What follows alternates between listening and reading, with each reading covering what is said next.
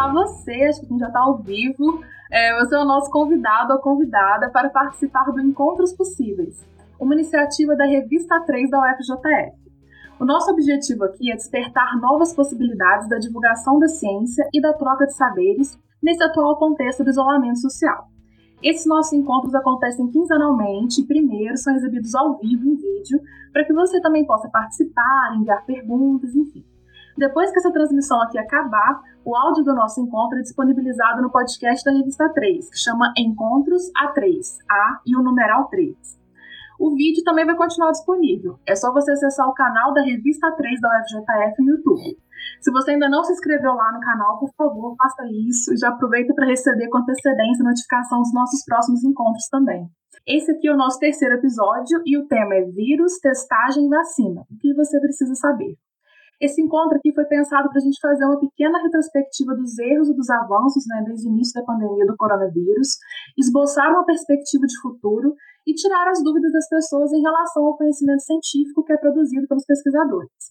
Os nossos convidados são os professores do Instituto de Ciências Biológicas da UFJF, o Cláudio Galopo Diniz e o Aripanã Watanabe, que estão à frente de importantes projetos ligados à Covid-19 na UFJF, tanto na análise microbiológica do vírus e das doenças né, respiratórias relacionadas a ele, quanto na parte de testagem e produção de vacina. Professores, muito bem-vindos aqui ao nosso Encontros Possíveis. Muito obrigada por topar participar da conversa. Por favor, queria pedir só para vocês se apresentarem também. Cláudio? Vamos seguir a ordem alfabética. Faça ah, tá ótimo.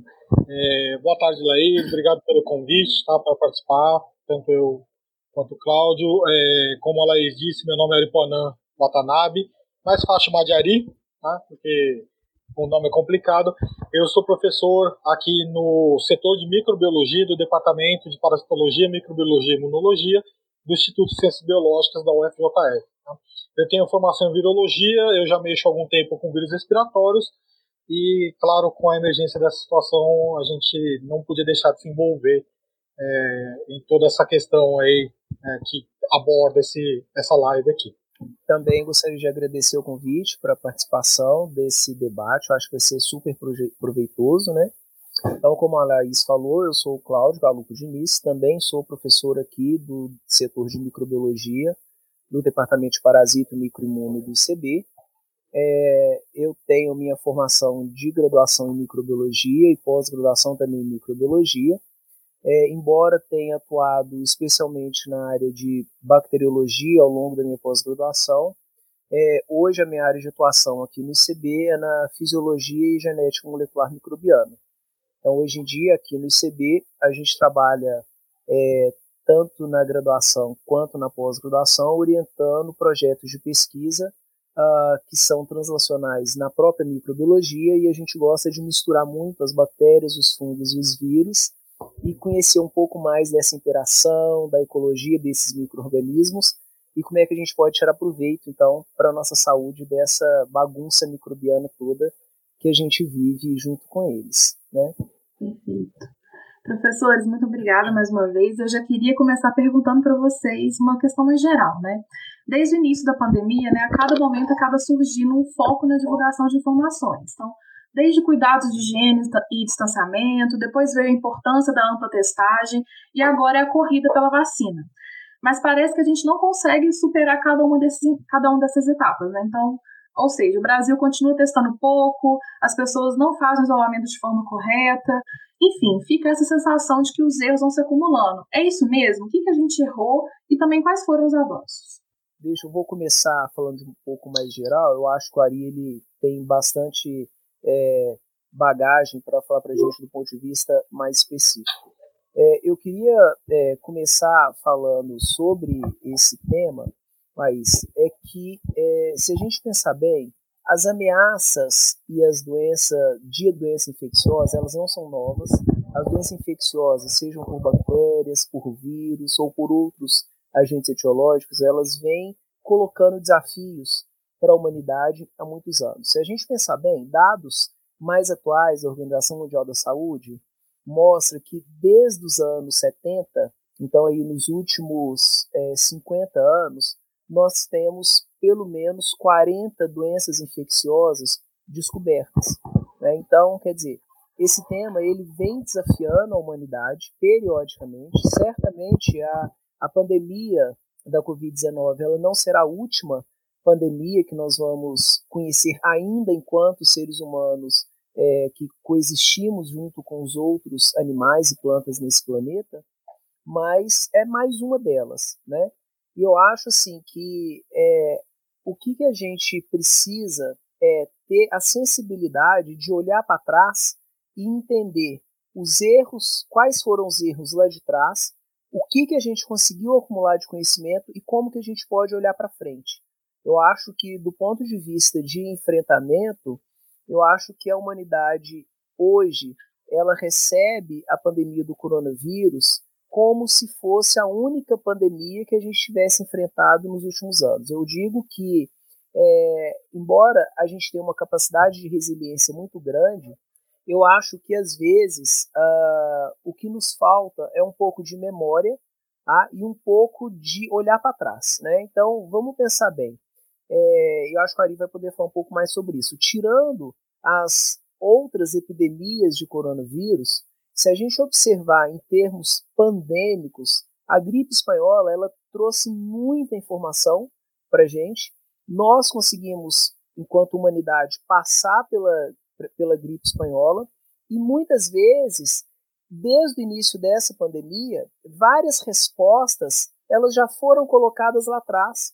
Quer dizer, se nós olhássemos do ponto de vista de gestão político, estratégico, de saúde pública, se a gente olhasse lá para trás o que, que aconteceu, certamente a gente passaria com mais naturalidade, um pouco mais de tranquilidade.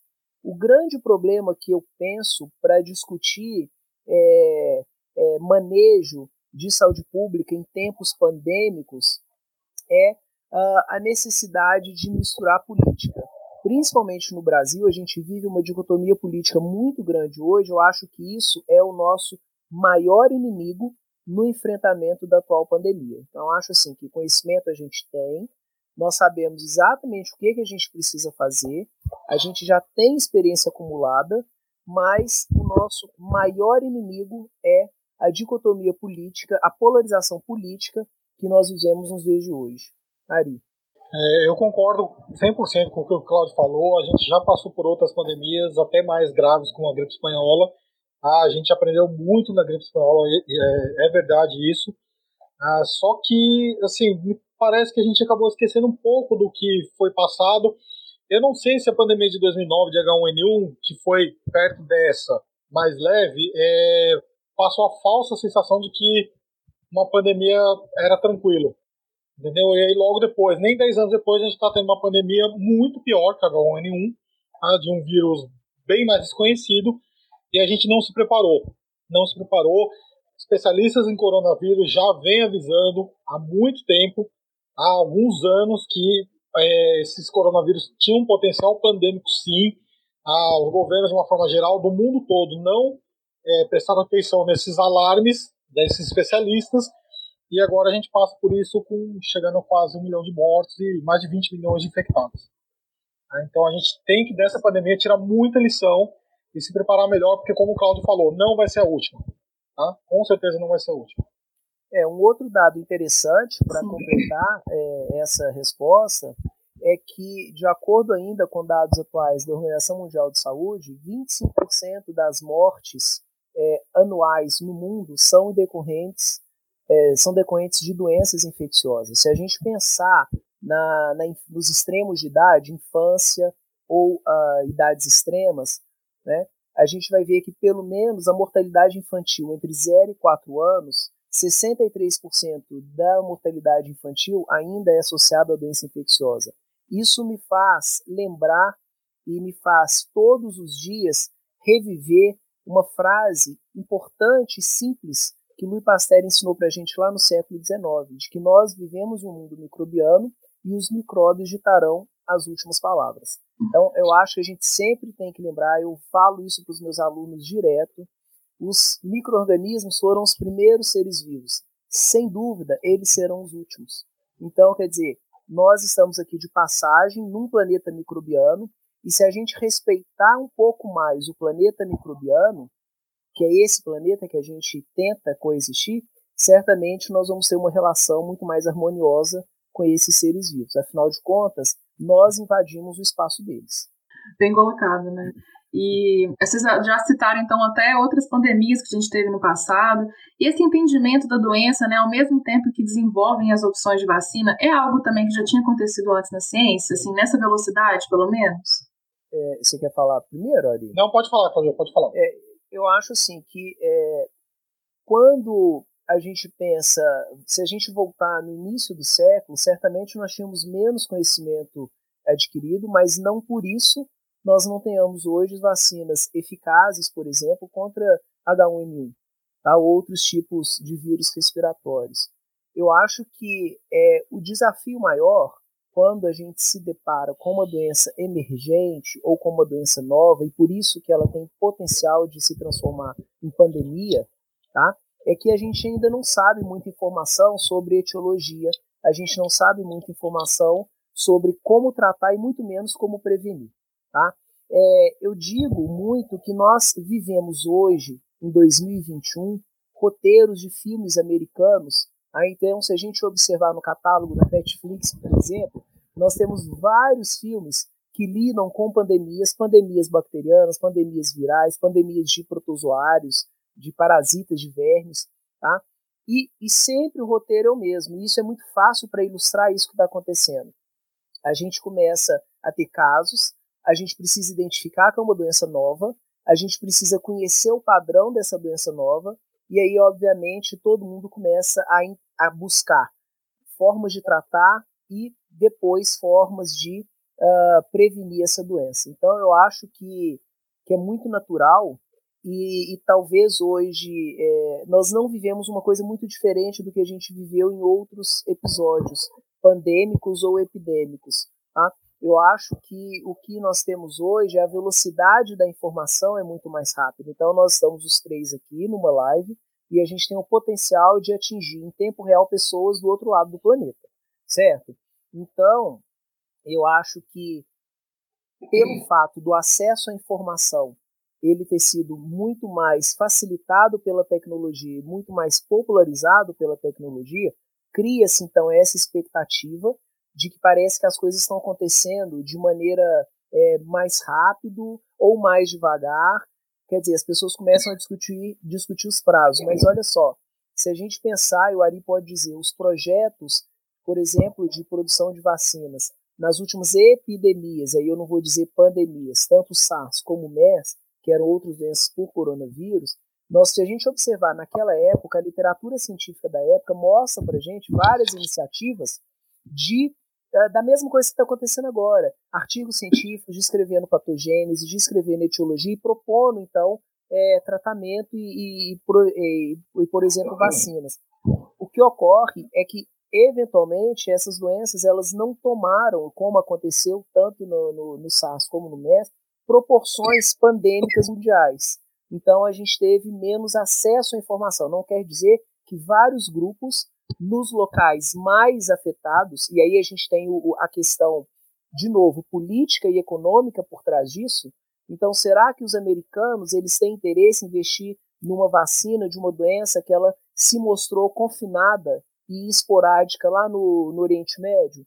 Quer dizer, qual que é o interesse de ter, do ponto de vista imediato, um produto vacinal, por exemplo? A gente tem que perceber, e talvez a gente daqui a pouco entra mais nesse assunto, que independente dos protótipos ou das primeiras vacinas que vão ser colocadas no mercado, elas não vão necessariamente serem eficazes, mas elas vão movimentar muito mais dinheiro do que a vacina eficaz que vai sair daqui a 3, 4 ou 5 anos.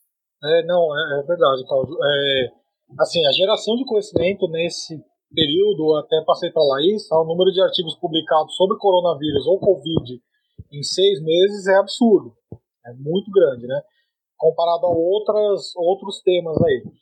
Então, assim, ao mesmo tempo, eu, eu vejo que a informação, a transmissão da informação é muito importante né, para conscientizar a população, para avisar a população, mas eu acho que tem um lado ruim dessa história que também é a transmissão de informações erradas ou as fake news, por aí vai.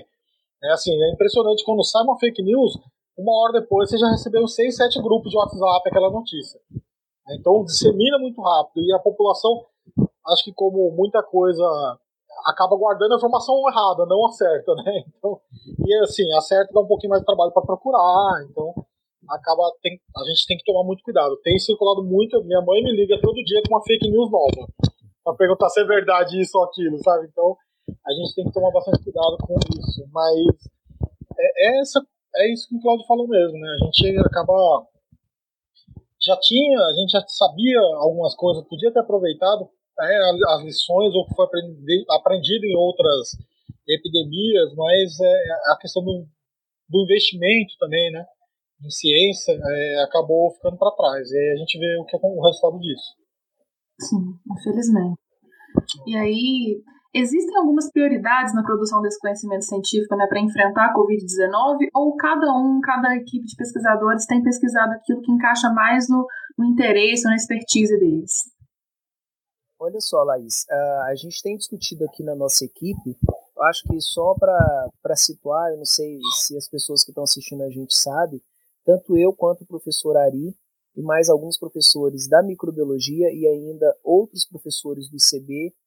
Temos também técnicos administrativos do ICB. Nós fazemos parte de uma força-tarefa de voluntários que estamos trabalhando então no diagnóstico da Covid-19. A UFJF tem dois laboratórios credenciados pela Vigilância Sanitária para fazer essa testagem. Um está lá na Faculdade de Farmácia e o outro é o nosso laboratório aqui no ICB, dentro do nosso CEMIC, Centro de Estudos em Microbiologia. Isso faz com que nós estejamos juntos desde o início de abril, né? A gente tem trabalhado todos os dias da Semana Santa, 1 de maio, Corpus Christi, 21 de abril, a gente não teve feriado, a gente está aqui no ICB direto desde o início, tentando ajudar, fazendo a nossa contribuição aí para esse pro enfrentamento. Bom, Estou dizendo isso porque, desde então, na hora dos nossos cafés aqui no laboratório, enquanto a gente aguarda é, os experimentos, algumas coisas que estão acontecendo, a gente acaba conversando sobre isso. E uma característica interessante é que, desde o final do mês de março, a gente tem observado na literatura uma, uma desorientação é, nos tipos de conhecimento científico que estão sendo produzidos. Então, respondendo à sua pergunta, como a doença ela é muito nova e ela realmente não é uma gripezinha, ela é uma doença grave, o que, que acontece? Muito da literatura ela veio de experiências locais e pessoais. Isto é, nós temos muito mais relatos de caso publicados nas revistas científicas do que uh, artigos científicos estruturados sobre a doença. A partir então do mês de final de mês de maio, início de mês de junho, a gente começa a observar a publicação de artigos de experimentos científicos mais estruturados, que não são necessariamente relatos de caso. E a gente conversou, tem conversado muito sobre isso, porque o que está acontecendo? Como a pandemia ela começou na Ásia, o, o, o pessoal da Ásia, é, assim, é, publicou muito coisa boa e coisa ruim em revistas excelentes. Sabe por quê? Hoje a gente tem capacidade de dizer que são informações é, de. Como é que eu posso dizer? Não é informação útil e inútil, informação de alto valor científico e tecnológico e informação de baixo valor científico e tecnológico. Ah, por quê? Lá no início não se sabia muita coisa, então as pessoas começaram a escrever sobre os seus relatos basicamente pessoais e de enfrentamento. A partir do momento que a gente começa a conhecer um pouco mais a doença, a gente começa a perceber, nossa, quanta besteira foi publicada lá no início. Mas agora, quando a gente pensa em publicar a nossa experiência, ela já não é mais inédita. Então, parece que o Brasil ficou um pouco atrasado nesse sentido. Se a gente observar a quantidade de publicações, relatos de caso ou de experiências de enfrentamento que nós temos na literatura, a gente vai ver que nós temos muito pouco estudo de caso brasileiro, porque quase tudo já foi esgotado lá atrás. Por eles terem esgotado relatos de caso antes, eles já começaram a ter investimento em pesquisa científica estruturada antes. Então a gente tem grupos é, asiáticos, grupos europeus, e obviamente os americanos viram filão lá atrás, desde janeiro, fevereiro, eles já estão com milhões de dólares, milhões de euros sendo investidos em pesquisa, em produção de conhecimento sobre essa doença. O Brasil ele entrou um pouco é, tardiamente nessa, nessa, nessa corrida de por informações. Como a Ari diz, a falta de investimento em ciência e tecnologia fez com que muitos de nós pesquisadores é, precisássemos de tempo para migrar das nossas linhas de pesquisa tradicionais para tentar propor estudos em, em coronavírus, em SARS-CoV-2, em Covid-19. Então, eu acho que isso é o que a gente mais tem discutido e observado em termos de produção de conhecimento científico. O conhecimento em si, científico, ele ainda é pouco. O que nós temos é uma avalanche de experiências publicadas, né, Ari? É, eu, eu queria acrescentar que é exatamente só falar do Cláudio, né? Esse tempo de adaptação que a gente teve aí das nossas linhas de pesquisa, dos laboratórios, enfim. É, mesmo assim, a gente, o, os laboratórios de pesquisa que eu conheço fizeram um esforço hercúleo para conseguir adaptar, se adaptar para conseguir fazer no mínimo diagnóstico, tá? Então, eu conheço mais uma dúzia de laboratórios de virologia que tiveram que se adaptar virologia de planta, virologia animal, outras áreas de pesquisa na virologia que tiveram que se adaptar para trabalhar com isso e conseguiram. Aí conseguiram. Acho que uma boa parte dos testes no Brasil está sendo feita nesses laboratórios de pesquisa. Então foi um esforço, e lembrando sempre com muito pouca verba, tá? na, na, na maioria desses laboratórios. É, então realmente os pesquisadores tiveram que se virar, usar recurso próprio, recurso que era de outra coisa para poder instalar e ajudar de alguma forma é, a sociedade, né? Sim, com certeza. Eu tô deixando o meu no mudo aqui, gente. Inclusive, se alguém estiver assistindo a gente escutar um barulho muito alto, é porque tem maritacas aqui do meu lado. então, eu tô deixando meu telefone no, o meu, tele, meu microfone no mudo para não atrapalhar a transmissão. Mas, exatamente isso. Obrigada pela resposta de vocês. Também queria agradecer a todo mundo que está acompanhando a gente, que já mandaram mensagem aqui, enfim, que estão assistindo. O Raul, a Bárbara, a Eunice. A Maria do Rosário Machado deixou um comentário falando congratulações vocês são a Universidade Donas Caras, mostrando que trabalham para valer. A ciência mais perto do povo, do cidadão comum. Obrigada, Maria do Rosário, também. É, seguindo as, nas perguntas, né? É, como que a gente pode explicar, e agora uma, uma questão mais específica, né, de como o coronavírus atua no nosso corpo, como que a gente pode explicar o vírus atuando no nosso corpo e por que as reações de cada indivíduo tão diferentes, né? Por exemplo, tem pessoa sintomática com 80 anos e que tudo bem, fica tranquila, e jovens morrendo sem necessariamente ter as comorbidades. Então, como é que a gente explica esse tipo de reação tão diferente? Acho que você é, posso... a resposta. É, Laís, assim, a gente ainda não sabe exatamente por que essas pessoas respondem de forma tão diferente. Tá? É, é claro que tem as individualidades do sistema imune, tá? tem as doenças, as comorbidades, tá? E outros fatores aí, até houve levantamentos ou existem descrições de fatores genéticos, fatores de tipo sanguíneo tá? e outras coisas, mas a gente ainda está aprendendo muito e assim a gente sabe algumas coisas já que podem predispor, como as comorbidades, é, a idade avançada pode predispor a um desfecho pior, a uma, ou uma doença mais grave, mas especificamente ali pontuar exatamente onde que estão essas diferenças, a gente ainda não, todas elas é, a gente não sabe, tá? É, claro que, ah, como eu falei, o sistema imune tem um papel, muito provavelmente.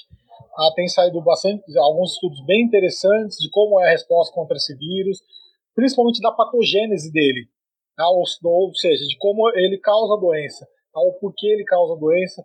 Então, no começo a gente estava realmente com os olhos vendados e não sabia nada.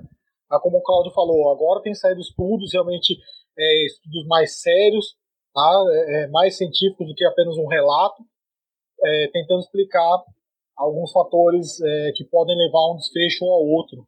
Tá? Então, a gente ainda está gerando esse conhecimento, como a gente está comentando por aqui.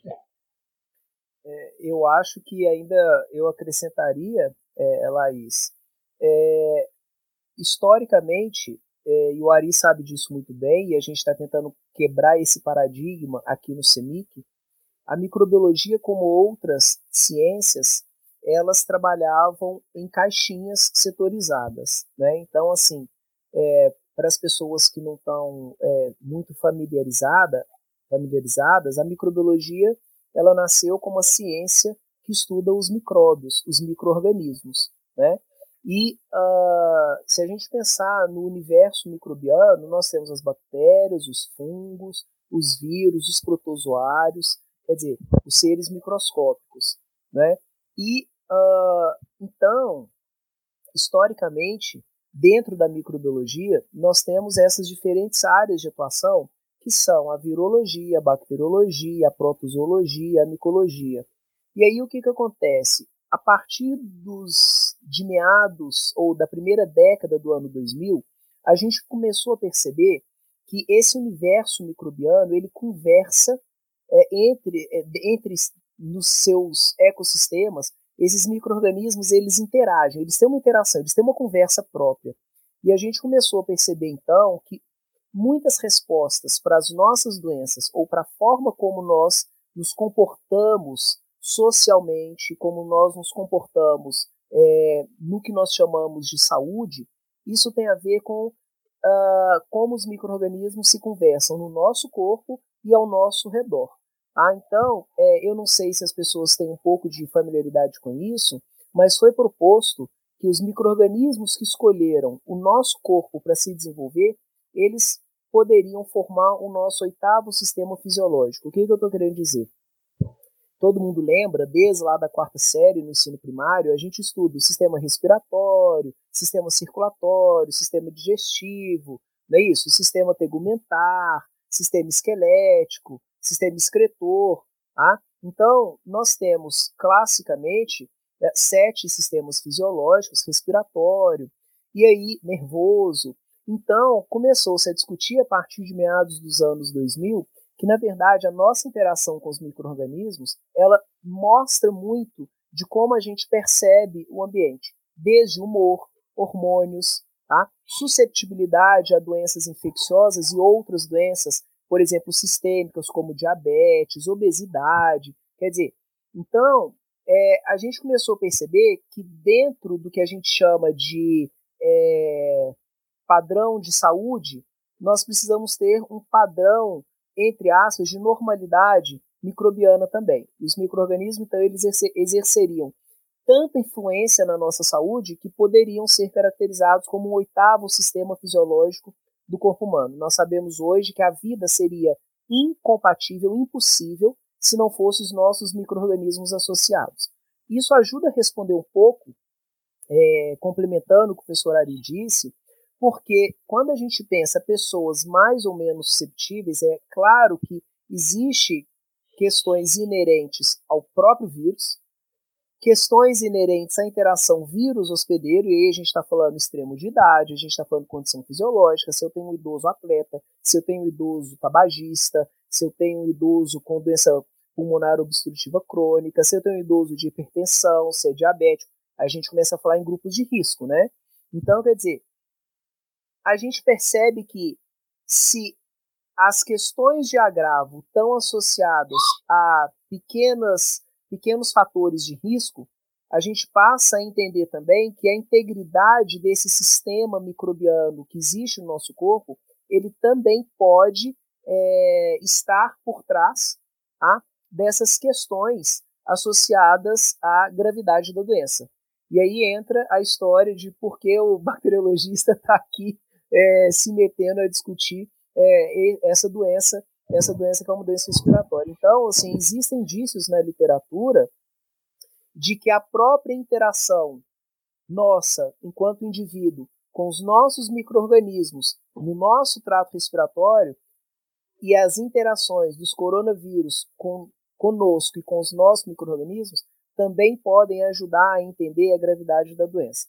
Por que, que eu quero dizer isso? Na verdade, eu estou fazendo um pouco de propaganda, porque uma das, das linhas de pesquisa que a gente vai trabalhar aqui é exatamente estudar um pouco dessa interação ecológica. O que, que ocorre em termos de interação nesses pacientes e se a gente não consegue interferir muito na obesidade, na diabetes, nas doenças circulatórias, nas cardiopatias, enfim, se a gente não consegue interferir muito no estado fisiológico de saúde do paciente, será que se a gente conseguir pelo menos interferir nas relações ecológicas entre paciente, microorganismo e o vírus, a gente consegue de alguma maneira controlar um pouco mais essa doença. Essa é uma das linhas de manejo terapêutico que a gente acredita aqui e que a gente vai seguir investigando.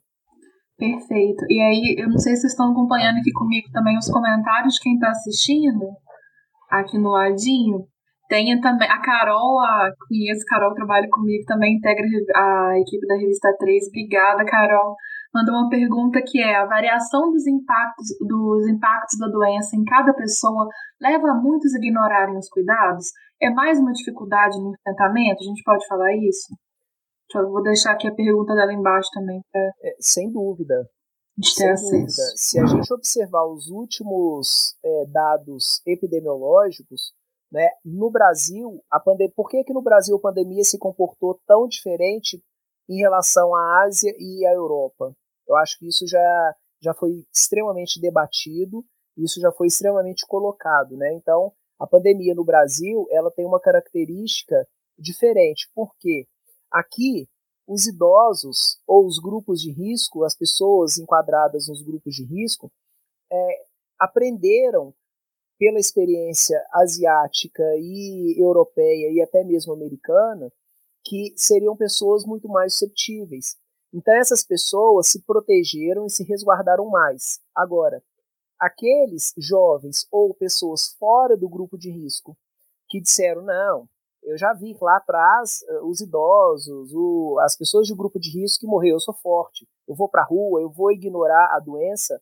E aí o que, que a gente tem? No Brasil, a quantidade de pessoas que morrem, tá? de jovens que estão morrendo é, dessa doença, que estão sendo hospitalizados, é muito grande.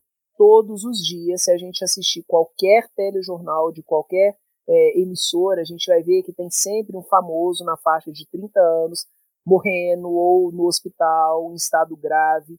Então, eu acho que sim. É, respondendo a Carolina, a, a, pergunta da Carolina, né, a, variação de impacto da doença em cada pessoa, já que a gente ainda não tem todos esses critérios fechados, ela leva muitos a ignorar os cuidados com certeza, sobretudo aquelas pessoas que acham que, que são grupos menos vulneráveis, a, enfrentam a doença e acabam se dando mal. Estou te dizendo isso porque para nós é um choque. Desde abril, a gente aqui no diagnóstico, cada vez que a gente é, é, é, expede um exame com resultado positivo para um paciente, para uma criança, para um paciente jovem, adolescente ou na faixa dos 20, 30 anos, cada vez que a gente faz isso, e a gente faz muito isso, a gente então reflete e fala: gente, essas pessoas estão ignorando o perigo que a gente está convivendo com ele. É, Carolina, eu vou além um pouquinho. Essa questão de, de ignorar os cuidados também tem um impacto muito grande na transmissão, porque essas pessoas deixam de usar máscara, deixam de ter a higienização correta das mãos, principalmente, se aglomeram em lugares que não, não deveria haver aglomeração. Então, quer dizer, não é só, só o impacto na saúde, mas como está a mantida a transmissão desse vírus na sociedade e isso é refletido nessas altas taxas de mortalidade que a gente vem enfrentando desde o final de maio aí, tá? com mais de um mês de uma média de mortes quase mil por dia.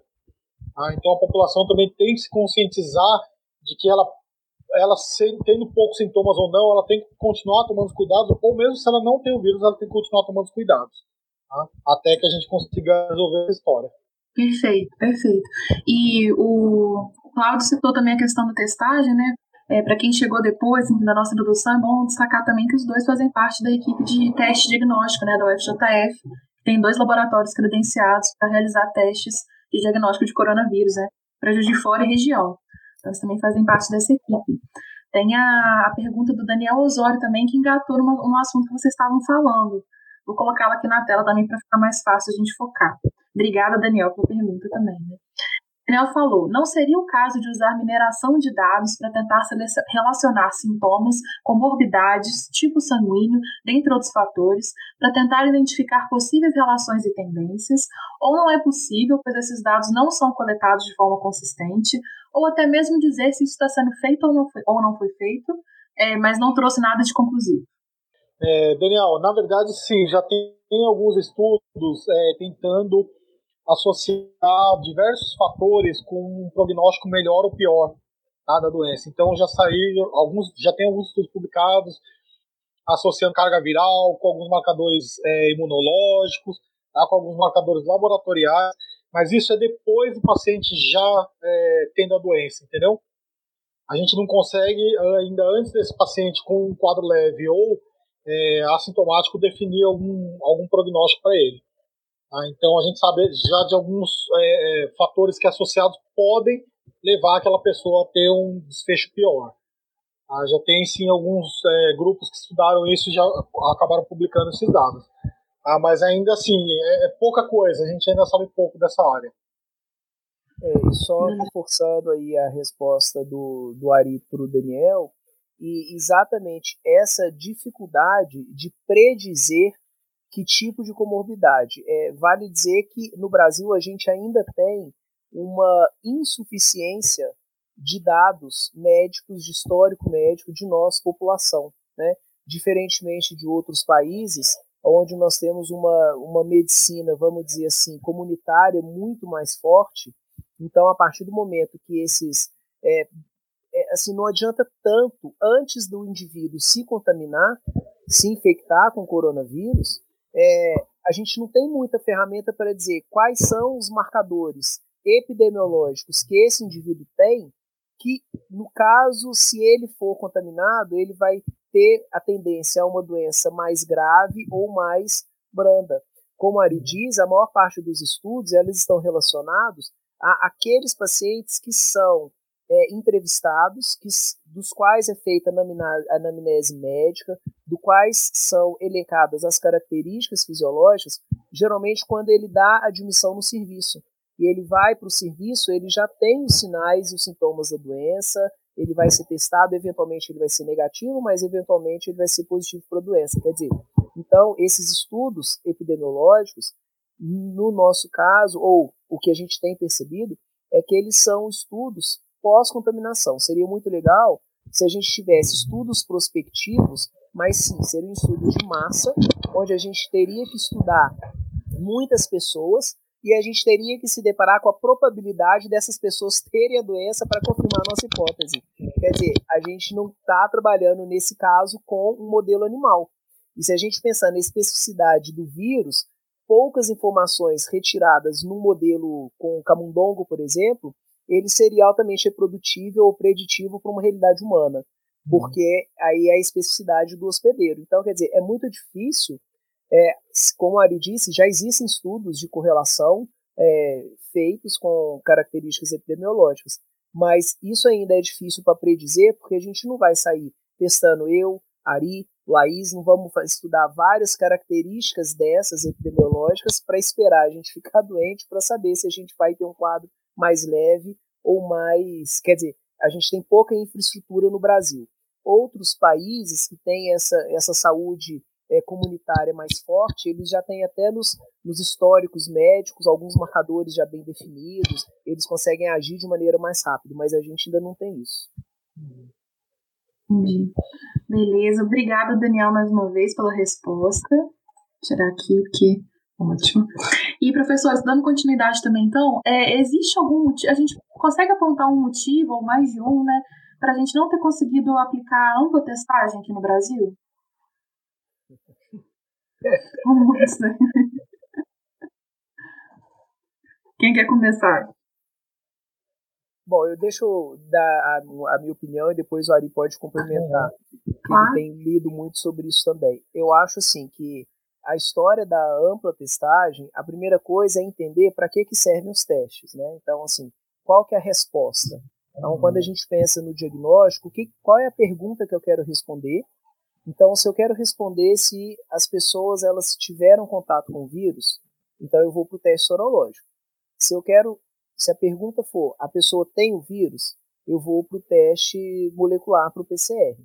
O problema é que no início da doença, várias empresas, e aí a gente volta em política e é, investimento econômico, interesse econômico. Lá atrás, quando começou a doença, várias empresas propuseram testes para avaliar características sorológicas.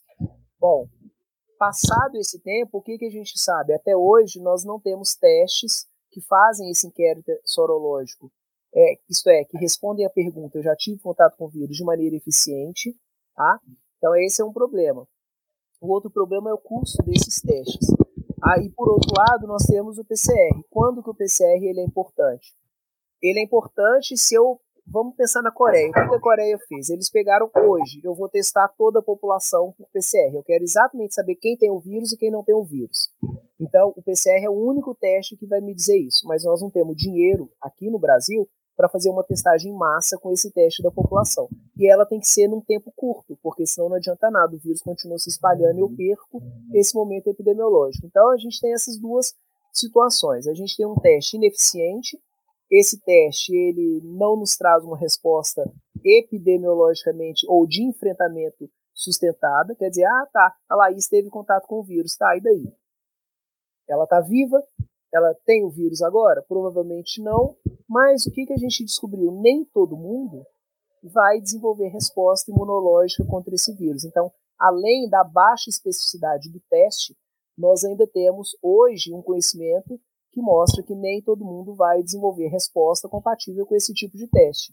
Então a gente ainda tem um problema na qualidade dos testes e no tipo de resposta que a gente busca com os diferentes testes disponíveis, né, Ari? Uhum. Não, concordo plenamente. E, e acrescentaria, Claudio, que junto com tudo isso que você falou, no início da, da pandemia, na verdade, quando chegou no Brasil, desculpa, ali para fevereiro, março, quando a gente começou a conseguir montar os laboratórios e tentar comprar insumos, já não tinha mais. Tinha insumos que a gente conseguiu em duas semanas, que as empresas estavam pedindo 60 dias para entregar para a gente. Tá? Então houve uma corrida mundial por esses insumos. Aí a gente acabou, é, sem contar a questão da, da, do investimento financeiro, tudo, é, a gente ainda enfrentou essa dificuldade de não conseguir achar. Tá? A gente até tinha o dinheiro na mão, mas não conseguia comprar. Então isso tudo é, contribuiu para que essa testagem fosse baixa. Mas, é, assim, eu até acho que na medida do possível, até acho que a gente está tá conseguindo testar dentro da nossa realidade, é, não só quem vive fora, como em outras cidades do país, até tá, não está o ideal, está muito longe do ideal, mas a gente está fazendo o que a gente consegue, na verdade. Entendi, perfeito. E agora pulando dessa questão do teste para uma questão que ultimamente, né, nas últimas semanas, desde o início, na verdade, a gente está ansiando pelas vacinas, mas nas últimas semanas a gente tem recebido mais notícias sobre isso, mais especulações, mais esperanças, mais desesperanças, enfim. Quais são as impressões de vocês sobre as vacinas né, que estão sendo desenvolvidas e quais que vocês tem como a gente julgar quais são já as mais promissoras? Então, eu acho que em relação à vacina, na verdade, na minha opinião, óbvio que aquelas que já estão em fase avançada de testes, elas tecnicamente são mais promissoras, não quer dizer que elas sejam mais eficientes. A gente vem discutindo isso aqui no nosso grupo porque um dos nossos projetos de pesquisa é também o desenvolvimento de uma vacina contra o coronavírus, né? Mas o que, que acontece? É, é óbvio que existem questões locais epidemiológicos. Né? Hoje o Brasil é um cenário onde a pandemia está crescimento, ela está desenfreada, então todo mundo quer testar uh, no Brasil. Muita gente pergunta por que testes no Brasil? Porque todo mundo está vindo para o Brasil para testar vacina. Porque aqui a gente tem menos barreiras sanitárias, e isso é uma crítica que eu faço. Né? Várias, geralmente os países em desenvolvimento e os países subdesenvolvidos, eles são os cenários perfeitos para testes de novas drogas, novas terapias, né, as regulações, o, a, os controles regulamentares nos países é, desenvolvidos, eles são muito mais rígidos, né, eles são muito menos susceptíveis a essas entradas. Então, acho que isso é um ponto. A gente tem, a gente vive um momento da pandemia que é aqui que tem que ser testado mesmo e a facilidade desses laboratórios é, entrarem aqui para fazer esses testes. É óbvio que a gente vai ter esse primeiro candidato vacinal em tempo recorde. Né? Então, é, se a gente pensar bem, é, antes da pandemia da Covid-19, a gente teve um tempo recorde de produção de vacina lá contra a ebola. Né? Mas então, será que a gente consegue bater o recorde agora? Provavelmente eu acredito que sim, porque a gente tem conhecimento, experiência acumulada enquanto comunidade científica. E vamos combinar? Os países desenvolvidos e asiáticos, eles estão nessa corrida desde janeiro. Não é? As iniciativas brasileiras, embora existam algumas iniciativas brasileiras, essas iniciativas elas são de abril, maio, junho, então tipo a nossa, estão se iniciando. Então, é óbvio que a gente tem menos dinheiro, menos infraestrutura, mas a gente tem muita criatividade. Esse é um ponto positivo. Então, a gente uhum. começou depois. Vão vir algumas vacinas? Vão. Elas vão ser eficientes? Na minha opinião, de eficiência questionável. Elas vão ser, assim, é, é, medidas mitigatórias e medidas de curto prazo. É óbvio que o mundo inteiro espera que, com mais é, amadurecimento, a gente consiga vacinas mais eficientes. E essas vacinas mais eficientes, aquelas que vão ficar, elas vão vir todas depois. Então eu acho que, que essa é, é, é um grande ponto de partida. Eu acho que a gente vai ter vacina promissora que vai ser utilizada como medida emergencial, mas elas estão longe de ser, eu posso estar enganado, mas elas estão longe de ser as vacinas que vão ficar para sempre, que vão, que vão ficar por aqui.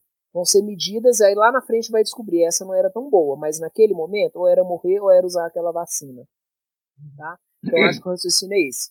E aí, passado essa tempestade inicial de vacinas, se a gente observar também, são várias plataformas diferentes, né?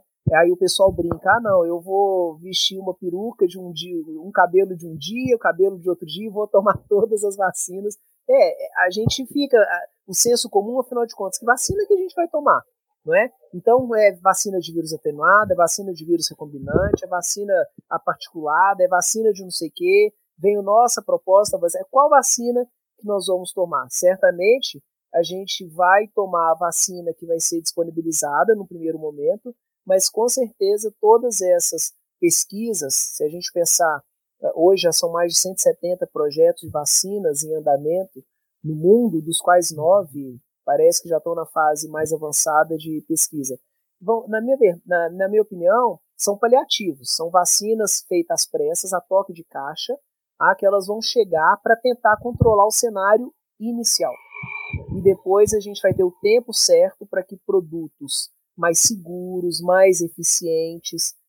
O meu risco, ah, desculpa, a, a minha preocupação é, é o risco da gente queimar muito dinheiro com iniciativas supostamente mais avançadas, se a gente observar, olha quanto dinheiro o Brasil está colocando na Inglaterra, na China, por que, que a gente não está fomentando e colocando dinheiro nas iniciativas nacionais?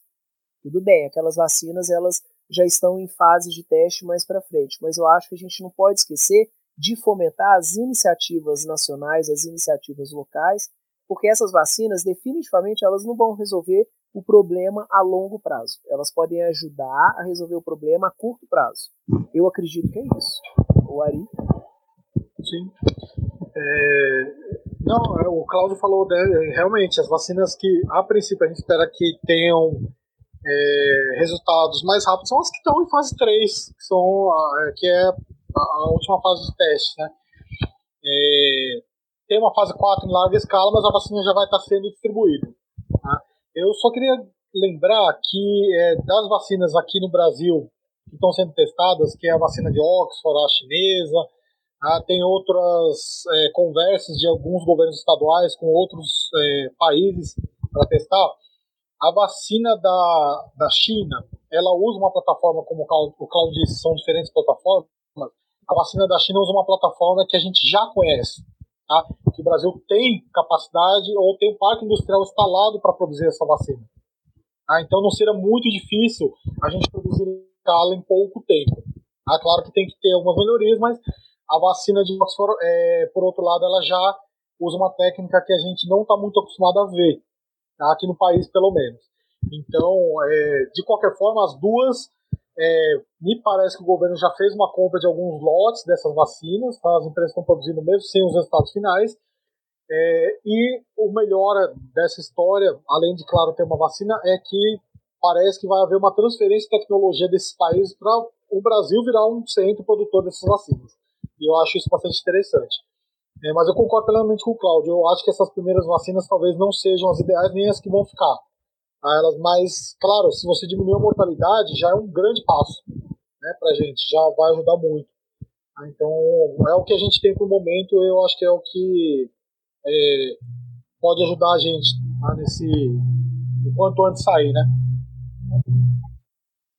Sim. Nós já até responderam um pouco uma pergunta sobre né, essa percepção de se a vacina, até a vacina chegar, será que ela vai ser mais tão necessária? Então, talvez tenha isso também de a gente ter uma primeira vacina que não seja 100%, mas que vai ajudar a segurar a onda, e é, deve ser um cenário mais provável, imagina então, né? Que aí depois venham mais vacinas, enfim, mais completas, digamos assim, para, enfim, beleza, perfeito. E aí a gente teria, mesmo essas que já estão em fase 3, a gente tem alguma noção de quando elas estariam disponíveis? Muita gente já deu previsão de muito otimista, né, de até esse ano, mas muitos pesquisadores também já falaram que é impossível esse ano, pelo menos, né, uma de confiança, digamos assim. Então, qual seria uma previsão correta, viável de disponibilidade da vacina? Será que é possível a gente fazer? Ou a gente vai ter que acompanhar aí ao vivo mesmo? Laís, eu acho que existe, é, de novo, um interesse econômico grande, é muita especulação. Né? Se a gente pensar que as vacinas elas saem do laboratório de pesquisa e elas são transferidas para as grandes empresas farmacêuticas, e aí a gente está falando de mercado de ações, investimento. Eu acho que é muito difícil a gente ter a real noção dos números, dos dados, e eu acho que nesse caso específico, a gente vai ter que esperar isso vai acontecer em tempo real. Eu, pessoalmente, acho que com segurança, talvez disponível para a população em geral, assim, pelo menos um segundo semestre do ano que vem, mas existem governos prometendo vacina já para janeiro, não sei quanto, né? O governo de São Paulo está prometendo 5 milhões de doses já disponíveis em janeiro, o pessoal já está, diz que a Anvisa já está definindo o calendário de grupos prioritários, quer dizer, a gente nem sabe ainda como é que são os resultados dessa vacina nos chamados grupos prioritários. Então, a gente sabe que se a gente olhar para o nosso mural de vacinas, a gente tem vacinas que elas são mais adequadas para jovens, são mais adequadas para crianças, mais adequadas para idosos. Existem vacinas, vamos pensar assim, olha, é, vacinas que são tão reativas que elas não podem ser dadas em crianças, por exemplo. Né? Então a gente tem hoje a pneumo 23, a pneumo 13, né? que são vacinas também para doenças de tráfego respiratório, mas no caso Streptococcus pneumoniae, e criança não pode tomar pneumo 23 né? Ela é uma vacina para adulto. Então, quer dizer, é, a gente ainda tem que saber dessas vacinas que estão sendo colocadas. Por enquanto, a gente vê assim, estudos de eficiência 60%, 70%, 40%, mas calma, qual é o grupo que vai ser definido? Então, é uma vacina de, de, de, de abrangência grande, né? É, o, eu estou vendo aqui que o Daniel está falando no chat aí sobre as possíveis mutações. Isso já foi é, assunto de outras discussões, né? É, o, o Ari ele tem uma, uma, uma, uma opinião bem formada sobre isso, porque ele teve acesso a alguns dados de outros virologistas, mas é, a experiência mostra que os vírus de RNA eles são sim mais passíveis de sofrer rearranjos gênicos portanto, de mutações, a questão é se o nível de mutação que esses vírus podem sofrer, isso é suficiente para alterar a estrutura antigênica dele, ou se a estrutura antigênica está dentro das estruturas mais conservadas do genoma dele. Esse é um ponto. Né? O outro ponto é uh, o quanto que essas mutações elas conseguem ser reconhecidas pelo nosso sistema imunológico. Isso é um outro desafio ainda para a gente ter nós sabemos que a vacina da gripe, essa comum que a gente toma para o vírus influenza, ela é editada anualmente, baseado nos tipos de vírus que circulam sempre no ano anterior. Será que vai ser assim com o coronavírus? Eu já escutei especialistas dizendo que sim, já escutei especialistas dizendo que não, que talvez a gente tenha que fazer revisão dessas vacinas de 4 em 5, 5 anos, 4 em 4 anos. Já vi especialistas dizendo, olha, que até que a vacina seja proposta, o vírus ele pode ter se modificado existe ainda uma carência muito grande de estudos que são chamados de epidemiologia molecular, para a gente mapear e conhecer certo quais são os tipos de vírus que estão circulando. Vejam, a pandemia, há, rumores que ela tenha começado em novembro na China. A gente tem quase então um ano de pandemia. Esse vírus ele já acumulou quanto de taxa de mutação? Ou em um ano ele não se alterou tanto? Isso tudo é um preditivo da validade dessas vacinas. Então, eu acho assim, tem a história da, das possíveis mutações sim, mas elas ainda não foram mostradas. Por quê? Ou porque não existem, ou porque elas não são significativas, ou porque a gente ainda não mapeou geneticamente os vírus o suficiente para encontrar essas diferenças. Ari, pode completar esse assunto aí que você tem informação. É, não, só rapidinho, Claudio, falando só para complementar a vacina, a questão da vacina, que você bem lembrou que não é só uma questão de produção, tá? Mesmo produzindo um número grande, a gente vai ter grupos prioritários que vão receber a vacina antes, sim, como é feito anualmente para várias vacinas. Então, é de se imaginar que primeiro idosos, trabalhadores da área de saúde, tá, é, pessoas com comorbidade, essas pessoas vão tomar as vacinas primeiro. Não, é, é o certo, né? E aí depois a população em geral. Então, isso pode fazer com que as vacinas cheguem para diferentes populações em períodos diferentes do, vamos ano que vem. Ah, então tem essa questão também. Com relação ao que o Daniel perguntou, Daniel, é isso que o Claudio falou. Até o momento a gente não viu uma mutação é, é, que é, levasse o vírus a ser mais agressivo ou não, a ser mais patogênico ou não. Tá? Pelo menos os dados que a gente tem publicados aí, que a gente tem visto, ele sofreu sim algumas mutações, mas houve uma certa um certo sensacionalismo sobre uma mutação específica que esse vírus sofreu, mas que cientificamente não foi provado que leva a uma maior agressividade do vírus.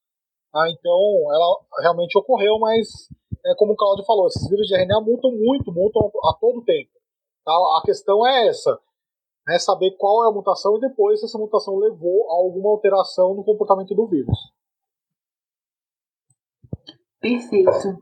E aí, professores, eu queria, vocês já falaram um pouquinho da questão da vacina, queria também abrir espaço para vocês para finalizar, que até, claro, quem estiver acompanhando, quem quiser fazer mais uma pergunta pode ficar à vontade, mas também queria pedir para vocês falar sobre o projeto de vocês da vacina oral, né, que o FUTF está liderando, se eu não me engano, o Cláudio é o coordenador do projeto.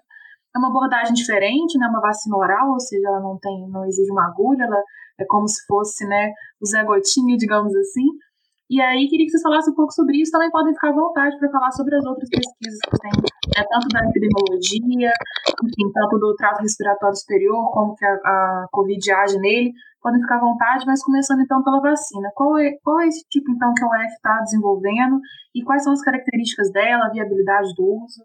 Por favor.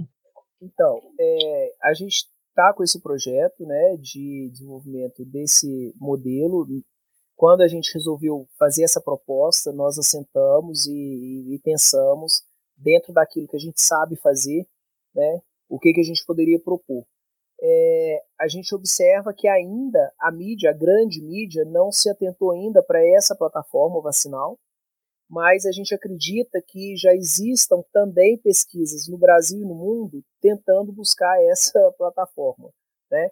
Se a gente pensar nesse universo de possibilidades, então, assim, é, nós já tivemos contatos com outros pesquisadores é, de outros institutos, inclusive brasileiro, que tentam, de maneira especulativamente, especulativa, assim, perguntar detalhes sobre a plataforma. É óbvio que isso é uma corrida tecnológica, né? E, e ninguém, até que tenha uma resposta contundente, vai tipo escancarar essa é, essa estratégia, mas o que a gente pode dizer é que, diferentemente dos modelos que estão sendo testados já em fase 3, a gente tem uma proposta que é uma vacina que utiliza uma bactéria tá, para apresentar ao nosso corpo estruturas do vírus uh, e uh, a gente obviamente acredita, por isso que a gente está indo nessa, nessa, nessa direção.